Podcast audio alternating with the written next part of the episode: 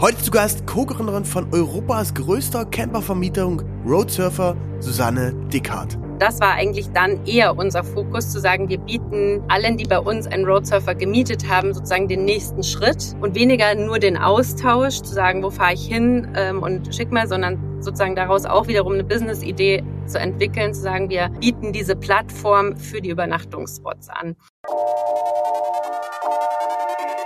New Trend Society, der BDX-Podcast über Marketing-Trends und Content-Deep Dives mit Benjamin Diedering.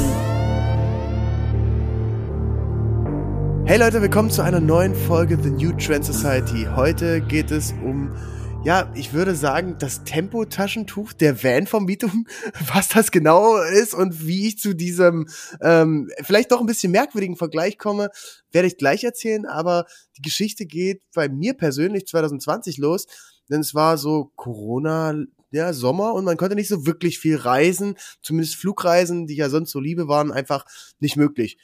Und da haben wir gesagt, ey, lass uns doch mal einen Camper mieten. Und dann haben wir uns das so angeguckt, ne? Man guckt natürlich bei den einschlägigen Portalen, irgendwie bei Sixt oder billigermietwagen.de und so weiter. Und dann bin ich auf eine ähm, Münchner Firma gekommen, ähm, die Roadsurfer heißt.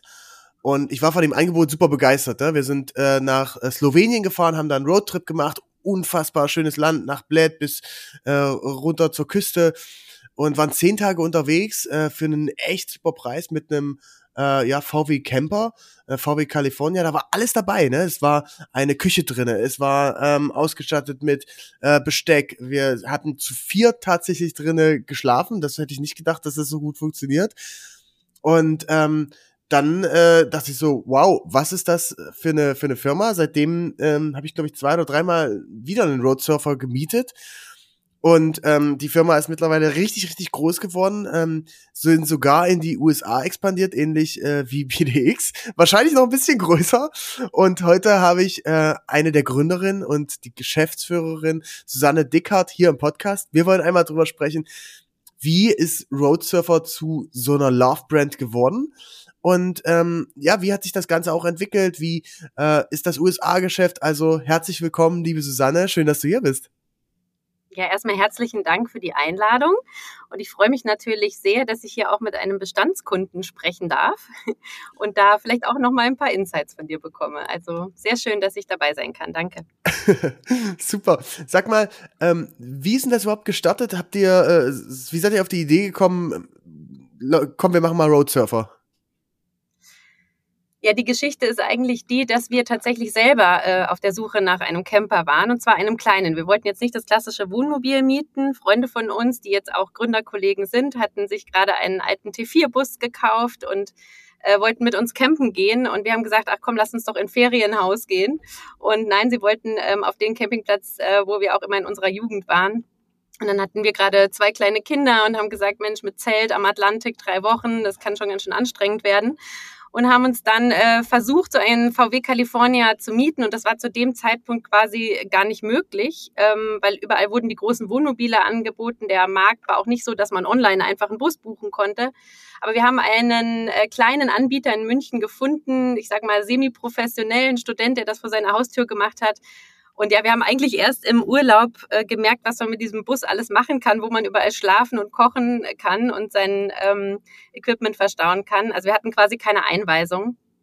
Ähm, und wir haben gesagt, das kann man auch einfach besser machen. Und parallel dazu hatten wir natürlich auch die Erfahrungen, ähm, alle ähm, Freunde, die dort waren, waren mal in Australien, sind dort mal mit dem Bus rumgefahren und dort gibt's natürlich auch die bekannten Wicked Campers, die schönen bunten Busse. Und dann haben wir gesagt, sowas gibt's in Europa noch nicht. Äh, ja, und dann ist in diesem Urlaub tatsächlich so die Idee entstanden, wo wir jeden Abend alles weitergesponnen haben. Und ähm, das war dann auch der Zeitpunkt direkt nach meiner zweiten Elternzeit, wo ich gesagt habe, ich brauche was Neues, ich will was Neues machen und ähm, habe dann eigentlich gesagt, ich nehme jetzt die Zeit und entwickle diese Idee weiter. Und ähm, genau das erste Jahr ähm, war dann natürlich so eine bisschen One-Woman-Show, aber wir zu fünft haben dann in den Folgejahren einfach uns alle Bereiche so aufgeteilt, dass wir dann eine erfolgreiche Firma daraus machen konnten. Wow. Und ähm, war das dann eher Zufall, dass ihr da diesen Urlaub gemacht habt und die Idee gefunden habt? Oder hast du dir das auch businesstechnisch angeguckt und gesagt, ey, da ist ein, da ist überhaupt, äh, ist mega der Demand da, äh, aber es gibt jetzt nicht wirklich viel Anbieter. Ähm, an sich äh, gab es ja sowieso diesen Outdoor-Trend schon, der dann auch durch Corona einfach nochmal äh, super verstärkt wurde. Ähm, war das eher zufällig oder war das wirklich dann mit einem genauen Businessplan? Naja, also ich sag mal, ein bisschen Glück gehört immer dazu, eine gute Idee zu haben, die dann aber auch in den Markt passt und in den Trend und in die Gesellschaft passt. Insofern war das ähm, sicher, also kein Zufall, aber ähm, ein, äh, glückliche Umstände, die das Ganze dann äh, positiv forciert haben. Ähm, die Idee ist natürlich schon vor dem Urlaub entstanden in diesem Prozess des Campersuchens und das war auch ein Zeitpunkt, wo äh, mein Mann und ich einfach in diesem wir gründen ein Unternehmen äh, Phase waren, auch diverse andere kleinere Firmen schon gegründet hatten, eine gerade verkauft hatten und ähm, das natürlich schon in unserem Mindset war, eine gute Idee zu finden, ähm, die auch einem Businessplan standhält ähm, und nicht nur zu sagen, oh, das wäre ja mal toll. Also es war natürlich eine Kombination aus einer Idee äh, und einem klaren wirtschaftlichen Konzept dahinter. Hm, das muss es, denke ich, immer sein, damit es funktionieren äh, kann.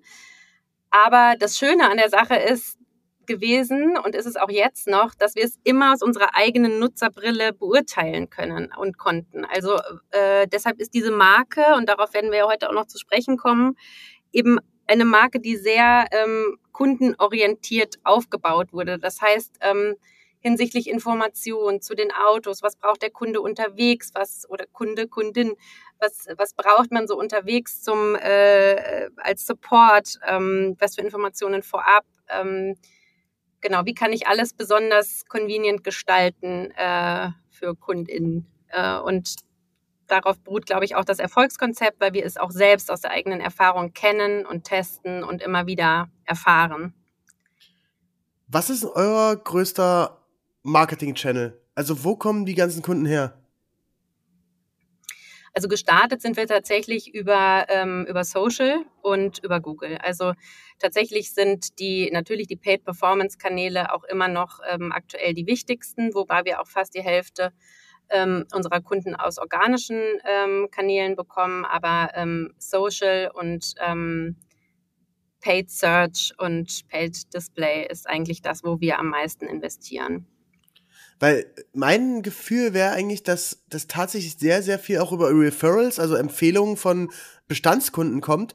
Ähm, könnt ihr das irgendwie tracken? Oder weil ich habe, glaube ich, nach diesem Trip zehn Leuten davon erzählt und ähm, ich glaube, bei uns die halbe Firma hat danach so einen Trip mit dem Roadsurfer gemacht.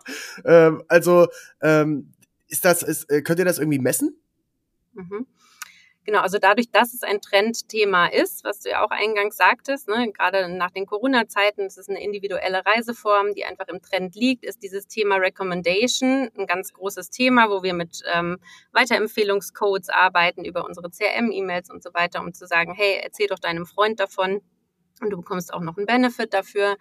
Ähm, das ist eine Maßnahme. Das andere ist natürlich Mouse to Mouth. Ähm, wo wir auch glauben, dass es sehr gut funktioniert. Und so haben wir die Marke auch aufgebaut. Also ähm, das war im Prinzip, haben wir unseren Freunden und den Freunden von den Freunden davon erzählt und haben damit auch exakt die Zielgruppe getroffen.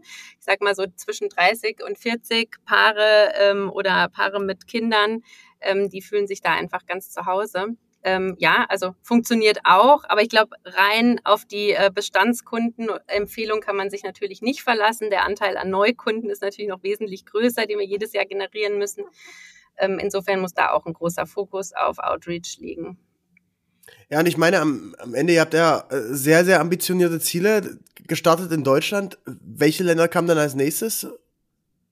Hm, genau, also wir sind mit Deutschland gestartet, haben da erstmal versucht, unser Stationsnetzwerk äh, von drei Stationen ähm, zu erweitern. Das waren dann ähm, oder sind jetzt dann 13 Stationen. Ähm, und dann das zweite Land war Frankreich, ähm, weil wir gesagt haben, das ist ein Campingland ähm, und haben da natürlich auch ähm, Studien vollzogen beziehungsweise gelesen, uns viel informiert und das lag so ein bisschen auf der Hand. Und dann ging es eigentlich nur noch darum, die, die Fläche zu decken, ähm, was so Westeuropa angeht. Also die klassischen Urlaubsländer, äh, Westeuropas, ob Italien, Spanien ähm, und eben Frankreich, aber auch die Benelux-Länder, Niederlande. Ähm, und so abzudecken war eben dann der nächste Schritt. Und jetzt im letzten Jahr kamen dann noch ähm, UK und Schweden und die Schweiz dazu. Ähm, das war eben die Herausforderung, dort dann auch mit anderen Währungen äh, zum Teil zu arbeiten. Ähm, das war dann einfach nochmal so ein weiterer Schritt. Und parallel dazu haben wir dann sogar auch noch den Schritt in die USA gewagt, äh, mit einer ersten Station ähm, sozusagen in einem Testjahr ähm, zu gucken, ob unser Produkt dort auch ganz gut ankommt. Genau, USA kommen wir sicherlich später noch drauf zu sprechen. Äh, lass uns erstmal bei Europa bleiben. Da ähm, stelle ich mir das so vor, hat man dann in, äh, im Sommer die Autos in Deutschland und im Winter fährt man die runter nach äh, Portugal oder wie funktioniert das? Ja, wir haben sogar ein Konzept dafür entwickelt, wie wir die Autos von A nach B und wieder zurückbringen, ähm, weil wir natürlich, äh, das sind ja alles unsere eigenen Stationen, ähm, und die Autos, die wir dort haben, ähm, dürfen wir dort ja auch nur eine gewisse Zeit vermieten ähm, und müssen dann auch wieder zurück aufgrund von TÜV und so weiter. Ähm, und ja, wir haben ein Rallye-Konzept entwickelt, so sozusagen eine Win-Win-Situation für uns und für den Kunden. Wo wir sagen, okay, du kriegst den Bus sieben Tage, äh, sieben bis zehn Tage für 99 Euro. Ähm, kannst damit eine Strecke durch Europa fahren, ähm, musst dir dann noch deinen Flug zurückbuchen, was weiß ich, zum Beispiel Hamburg, Barcelona oder München. Ähm, wo auch immer hin, Madrid, und ähm, dann kannst du von dort halt wieder zurückfliegen. Und so kriegen wir zum Teil unsere Autos von A nach B. Ähm, und der Kunde hat auch noch, oder Kundin hat auch noch einen Vorteil davon. Ja, krass. Also ich, ich, das, ich meine, es ist eigentlich eher ein Riesenproblem, ne? Und ihr habt daraus voll die Opportunity gemacht. Und ich glaube eben gerade für die Leute, die sagen, ey, ich möchte doch vielleicht ein bisschen günstiger unterwegs sein, ist das wahrscheinlich dann doch ein super, super Thema. Ähm, ja, es ist auf jeden Fall nochmal eine neue Zielgruppe. Ne? Also es ist einfach nochmal, ähm, damit spricht man natürlich Studentinnen an und so, die ähm, dann auch einfach für einen kleineren Preis diese gar nicht so günstige Urlaubsform ähm, dann genießen können. Lass uns mal ähm, nochmal auf die, auf die Brand gehen. Äh, der Name Roadsurfer finde ich genial. Das war, war, ich meine, ein bisschen naheliegend vielleicht auch, oder? Oder war, war, die, war der Name einfach noch frei? Weil ich, ich kann mir fast gar nicht vorstellen, dass den noch nicht gibt oder dass den noch nicht irgendjemand anders schon hatte dann ist es ein guter Name, wenn man diesen Eindruck hat. Ja, also äh, tatsächlich ist es äh, nicht in äh, großen Studien erfolgt, sondern tatsächlich auf der Rückfahrt ähm, von dem Atlantikurlaub, wo wir ähm, A, surfen waren und B, viel Surfer um uns herum hatten und wir natürlich auch einen riesen Roadtrip hatten mit den 2000 Kilometern, die wir gefahren sind. Und ähm, wahrscheinlich äh, hat, haben die Synapsen das verknüpft äh, und diesen Namen daraus gebildet. Ähm, aber wir haben da jetzt nicht ähm, Tage, Wochen und Monate lang äh, drüber philosophiert, sondern er kam uns tatsächlich einfach ähm, zugeflogen und dann haben wir äh, ihn auch relativ schnell als Diensten verabschiedet, weil es einfach naheliegend war. Und es gab Road Surfer, aber nicht in diesem Markensegment, sondern äh, in, ich glaube, es sind so Longboards, die ähm, zum Teil auch so genannt werden. Ah, okay, okay. Und ähm, ansonsten von vom Marktsegment, würde ich jetzt schon schätzen, dass ihr da Marktführer seid. Was, was gibt's da noch so? Und äh, weil, weil ich habe, vielleicht, vielleicht bin ich auch einfach sehr, sehr äh, in der Zielgruppe und genau der, der, der potenzielle Kunde, dass ich eben auch das voll top of mind habe. Aber ich habe das Gefühl, dass die Brand oder der Name schon ziemlich stark ist und wie ich es eingangs auch gesagt habe, ähm, teilweise schon als äh, Synonym genutzt wird für hey, ich miete mir mal einen Camper oder einen Van, hey, ich miete mir einen Roadsurfer. Also auch das macht mich natürlich total stolz als Markenverantwortliche bei Roadsurfer, wenn auch du das so siehst, man, man mietet sich einen Roadsurfer, man mietet sich nur, ein, nur einfach einen Van. Das ist natürlich echt cool, ähm, wenn das auch so außen wahrgenommen wird. Und ähm, ja, also wir sind natürlich sehr präsent in den urbanen Gebieten, in den großen Städten. Ähm, das ist wahrscheinlich auch kein Zufall, dass du jetzt da Zielgruppe bist. Ähm, das unterscheidet uns auch von den ähm, Anbietern, die, sage ich mal, in ländlichen Regionen unterwegs sind und noch mal eine ganz andere Zielgruppe ansprechen. Ähm, was war jetzt nochmal deine Frage? Sorry. Ähm, ja, wie ihr das geschafft habt, dass ihr, dass ihr so präsent seid. Ich meine, klar, das eine mhm. ist ein gutes Produkt, aber ähm, der Name, dass er so allgegenwärtig wird, gab es da irgendeinen, ja, irgendeinen Hack? Nee, also es ist natürlich, also auf, also ja, wir sind Marktführer, ähm, einfach aufgrund der Flottengröße. Also wir haben jetzt ähm, über 5000 Autos in der Flotte europaweit und sie fallen halt auf. Also das ist natürlich auch einer unserer äh, Gags sozusagen, dass wir den, ähm, den Roadsurfer an sich ähm, wir nennen es Metamorphose, also wirklich den Van zu einem Roadsurfer verwandeln, indem wir ihn zum Beispiel außen folieren. Ähm, er ist immer bunt, äh, hat immer ähm, den Plot drauf ähm, mit, der, mit der kleinen Campinglandschaft. Und ähm, der fällt natürlich in der, auf der Straße auf. Ähm, also selbst wenn wir in Urlaub fahren, irgendwie Richtung Kroatien mit dem Camper, dann zählen wir halt immer die Roadsurfer auf der Seite und so. Und wer dann irgendwie mehr hat, hat gewonnen. Ähm, also man sieht die halt einfach. Und das unterscheidet uns vielleicht auch von vielen Marken. Und deshalb haben wir uns das auch bei dem großen Flottenwachstum beibehalten. Das ist auch ein großer Kostenfaktor, der uns aber ähm, wirklich im Sinne der Marke enorm wichtig geworden ist. Und dann sind es halt die kleinen Details. Ne? Also wir haben im Bus ein kleines Gästebuch liegen, ähm, wofür auch meine Kollegin äh, Steffi aus dem Gründerkreis jedes Jahr wieder neu gekämpft hat, weil wir uns immer gefragt haben, brauchen wir das? Ähm, ist das wichtig für den Erfolg? Und dann war immer die Antwort ja, weil das ist das, was uns ausmacht. Ähm, in jedem Bus liegt halt wirklich ein total offlineiges Gästebuch, wo du quasi deine Urlaubserlebnisse reinschreibst oder jeder, der dann in dem Bus gefahren ist und dann auch eben nachlesen kann, wo die anderen waren und so. Und das macht eben das aus, was wir Roadsurfer Family nennen, nämlich einfach ein, Kundenstamm, wo aber auch natürlich das Team zugehört, die ähm, ja, so eine Community bilden und ähm, sich als selbst auch als Roadsurfer bezeichnen. Also sind auch die Kunden, die sich als Roadsurfer bezeichnen. Ah, okay, geil. Und nicht nur, und nicht nur die, die Busse. Also das ist auch ähm, sehr witzig, ja. Ich äh, bin ja Riesenfan von Community und glaube, dass das im Marketing in der Zukunft noch sehr, sehr spannend wird. Ein, ein, ein geiles Beispiel dafür ist eben immer die, die Adidas Runners Community.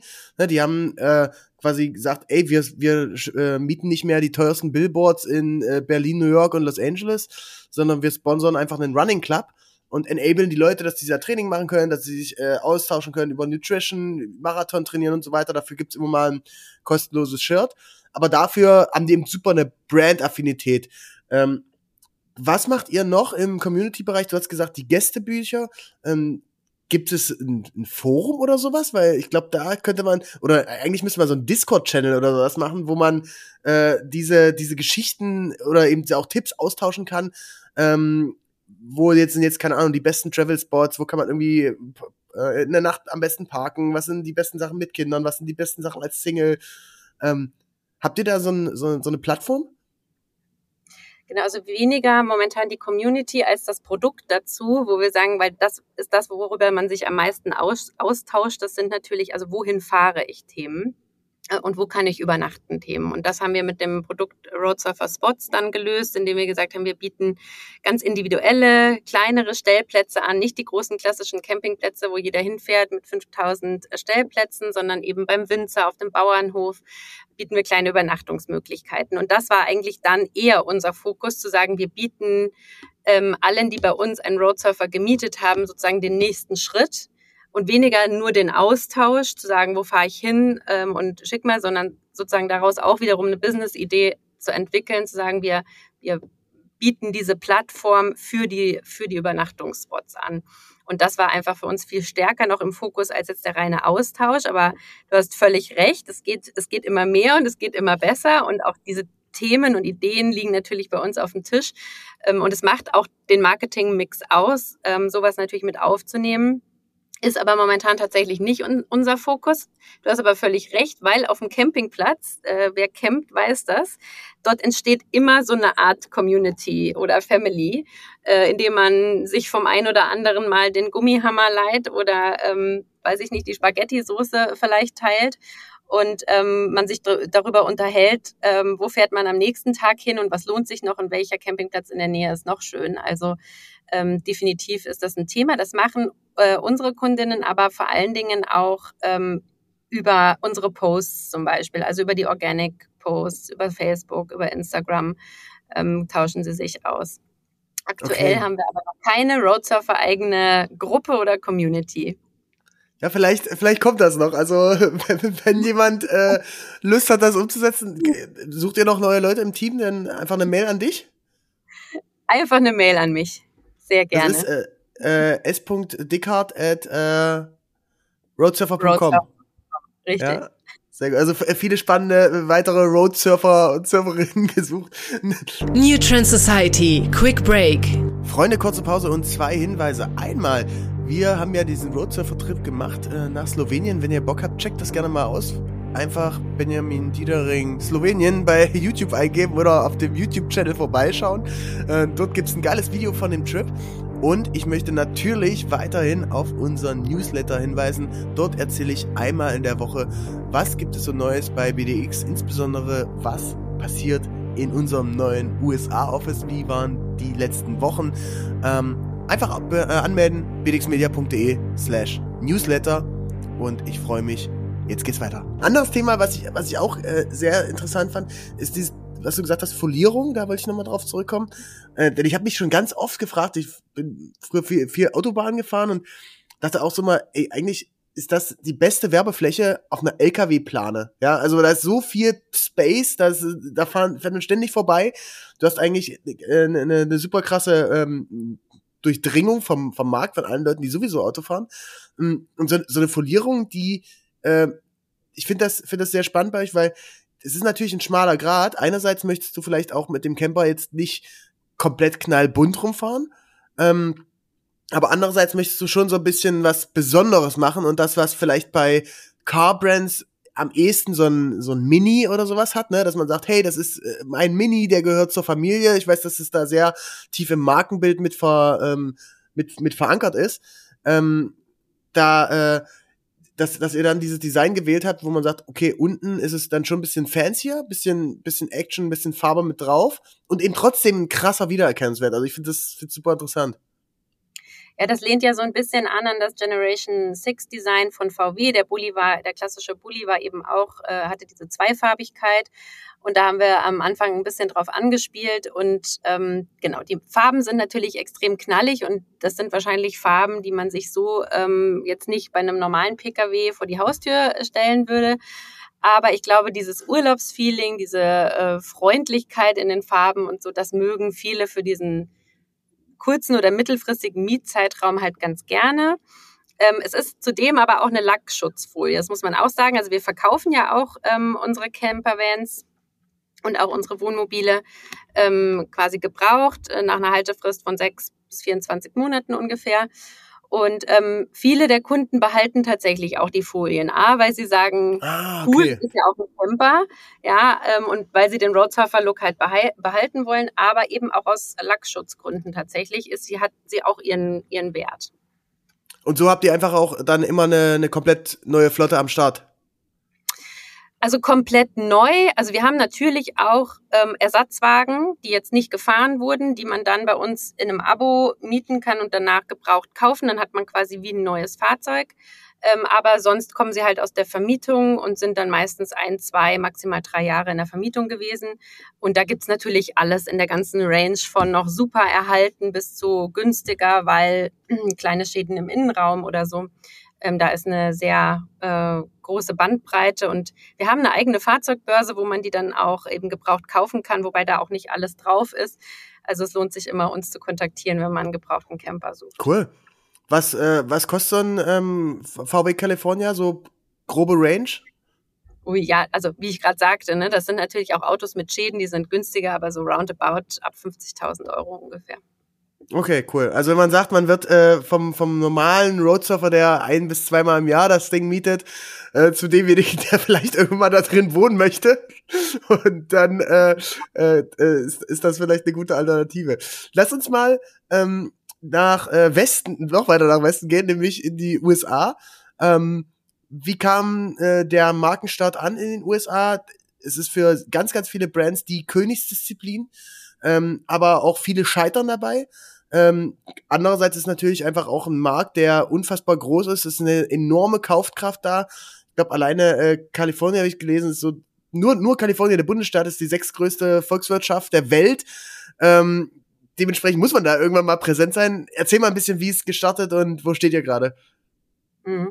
Also natürlich war es bei uns auch ein klassischer Traum äh, in diesem Roadtrip-Land äh, California ähm, wo die Bullies und die ganze Hippie-Kultur ja auch äh, ihr Zuhause hat, ähm, dort auch präsent zu sein. Insofern äh, ist das auch ein bisschen aus unserer Kultur heraus äh, entstanden, brutally hands-on, also wirklich einfach machen und probieren und testen. Und ähm, das haben wir dann im ersten Jahr mit ähm, 25 Autos einfach auch gemacht und sind dann irgendwie peu à peu über diese ganzen ähm, rechtlichen Themen, ähm, ich will gar nicht sagen gestolpert, aber es war schon eine Herausforderung. Ähm, Was gibt's da so für Stolpersteine? Ach, das fängt jetzt erstmal bei den ganzen äh, Legal-Themen in der Vermietung an. Also es ist halt alles ein bisschen anders. Also äh, gerade produktseitig mussten wir da einiges anpassen. Bei uns ist die Vermietung ab 18 Jahre möglich. Dort äh, sind es 25 Jahre. Jetzt haben wir es gerade hingekriegt, dass wir es auf 21 Jahre reduzieren konnten. Es gibt dort einfach ähm, Bestimmungen. Ähm, fährst du, lässt du die Leute über die Grenze fahren nach Kanada oder nach Mexiko oder lässt du es eben nicht zu? Ähm, ins Death Valley dürfen sie fahren, ja oder nein? Das sind einfach viele Oder zum Burning Man Festival? Genau, der Burning Man war ein Riesenthema. Äh, lassen wir das zu, dass die Autos komplett versanden? Äh, oder sind wir so scharf auf den Revenue, äh, es dann doch zuzulassen? Also genau, können wir vielleicht unseren, unseren Hörern und Hörern mal kurz erklären? Also Burning Man Festival ist ja so das größte Hippie-Aussteiger-Festival in den USA mit 200.000, 300.000 Leuten mitten in der Wüste von Nevada. Also wenn man in Reno ist, fährt man noch sechs Stunden in die Wüste. Und ähm, ich erinnere mich, ich war ein paar Mal, also ich war noch nicht beim Festival, aber ein paar Mal zu der Zeit, während das stattgefunden hat, ähm, in, in LA und in San Francisco. Und dann steht eben bei allen äh, Mietwagenhändlern äh, eben immer schon ein riesengroßes Schild dran. Äh, It's not allowed to drive to Burning Man if you do 600 Dollar äh, Fine und äh, Schadensersatz und so weiter, weil da einfach so viel Staub ist und du kriegst es, glaube ich, nie wieder äh, aus den Campern dann raus. Ne? Aber andererseits auch Business Opportunity, wenn du sagst, ey, wir machen die Preise ein bisschen teurer. Ja, viel teurer kann man die sogar machen. Also es gibt Wettbewerber, die das zulassen und ähm, wir haben eigentlich dieses Jahr, das war ein ganz einfacher Start mit einer Station Managerin vor Ort, die alles gewuppt hat und ähm, dazu noch den Customer Service irgendwie mitgemacht hat. Und da sind dann auch so ja, ich sag mal, Erstjahresthemen, wo du sagst, nee, jetzt lieber erstmal lassen, lieber erstmal das Basisgeschäft solide machen und im zweiten Jahr schauen wir, äh, was wir verbessern können. Jetzt haben wir die One-Way-Rentals eingeführt, bedeutet, du kannst dann ähm, zumindest in einer anderen Stadt abgeben, äh, wie San Francisco oder so, und kannst dann den Roadtrip von LA äh, dort ist die Station, dann nach San Francisco machen und dann äh, holen wir das Auto quasi wieder zurück.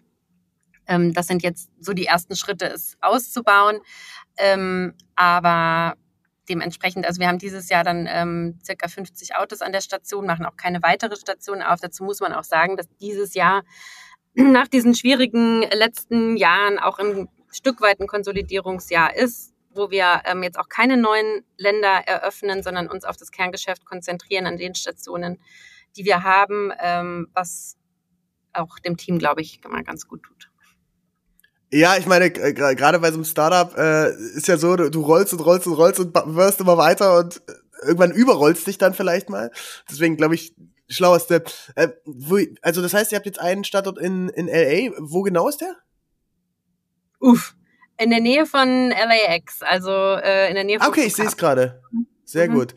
Ich habe gerade geschaut Was von uns. Nicht sagen, aber ich, ich war letztes Jahr da und ähm, es ist vom Flughafen wirklich ähm, super zu erreichen, äh, ganz schnell. Und ähm, wir haben tatsächlich viele deutsche oder ähm, französische Kunden, also europäische Kunden, die dort hinfahren. Ich glaube, äh, wenn überhaupt so 20, 25 Prozent ähm, US-amerikanische Kunden aktuell und der Rest ist das, was wir in Europa rekrutieren, was für uns sehr attraktiv ist, weil wir einfach dort hohe Warenkörpe haben. Die Leute fahren länger, sind länger unterwegs und das ist einfach äh, gerade ein spannendes Modell und es fällt uns natürlich auch leichter hier ähm, unsere Kunden anzusprechen ich meine, wenn man sich überlegt, es ist, äh, ist, natürlich auch eine krasse Competitive Advantage in, den USA. Wenn in LA ist ein Average Hotelnacht irgendwie 180 bis 250 Dollar und dabei gehst du irgendwie in ein eher mittelmäßiges Drei-Sterne-Hotel.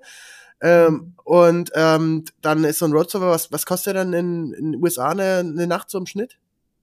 Also unsere Preise sind halt immer ähm, abhängig davon, wie ausgelastet sozusagen die Station ist. Also mhm. je nach Utilization steigen die Preise, die sind dynamisch, aber ähm, sie sind ein Stück teurer als bei uns, aber du findest dort trotzdem für 100, zwischen 150, 180 Euro findest du da schon einen Camper. Okay, cool. Also ich glaube, äh, dann, dann wird mein, mein nächster Roadtrip da irgendwie nicht, nicht fern sein. Ähm, kann man auch von San Francisco nach LA schon zurückfahren? Das könntest du dann als Rallye machen, vielleicht um uns das Auto wieder zurückzubringen. Ah, okay. weil, weil ich glaube, das ist eigentlich die, das ist ja eigentlich die, die noch schönere Route, denn ähm, du fährst ja quasi von oben nach unten und bist dann immer auf der rechten Seite, wenn du dann den äh, Highway Number One runterfährst. Das heißt, bist direkt an der Küste. Ansonsten bist du ja auf der rechten Fahrbahnseite und müsstest dann immer über die Straße gehen. Gut, ich meine, das sind so äh, Roadtrip-Luxusprobleme. Ich wollte ähm, halt sagen, das ist natürlich schon sehr detailliert gedacht, aber tatsächlich haben wir es genauso auch gemacht. Wir sind von oben nach unten gefahren, aber schon vor einigen Jahren. Ähm, ja, ist was, worüber wir nachdenken sollten. Aber dieses Jahr ist keine weitere Station in in äh, USA geplant. Insofern müsstest du dich da noch ein Jahr gedulden. Okay, ja. Also ich habe äh, ich habe gerade mal gecheckt, ist von unserer Wohnung in äh, in Mar Vista ähm, zehn Kilometer weg. Ähm, das heißt für LA ein Katzensprung. Ja. und äh, wow. sehr, sehr spannend. Wir, wir, haben ja auch unser, unser Office jetzt gerade eröffnet äh, drüben. Ähm, was sind denn so noch, so noch so aus dem US-Geschäft deine größten Learnings, wo du sagst, wenn man da eine, eine Company aufmacht, ähm, mal abgesehen von den Liabilities ähm, und, und den äh, Mietwagenbedingungen jetzt, ähm, was euch so aufgefallen ist oder gesagt habt, boah, da tickt der Markt komplett anders? Mhm. Also da muss ich dir ganz ehrlich sagen, äh, wir haben ja äh, als fünf Gründer und drei Geschäftsführer unsere Bereiche sehr genau aufgeteilt und mein äh, Part ist ähm, Brand, Customer Experience and Marketing und weniger Financial, Legal und Setup New Businesses. Insofern kann ich dir da ehrlicherweise keine gescheite Antwort geben.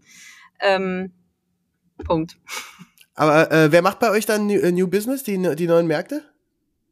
Das ist immer das ist CEO mit seinem äh, Business Development Team. Das ist der Markus, ähm, der auch zufällig mein Mann ist. ja, dann, dann, ähm, dann, dann frage ich ihn sicherlich noch mal für eine, für eine zweite Episode. Also ich finde es super, super spannend. Also, mega, mega geile Insights, liebe Susanne. Ähm, lass uns noch mal ganz kurz in die, in die Zukunft schauen.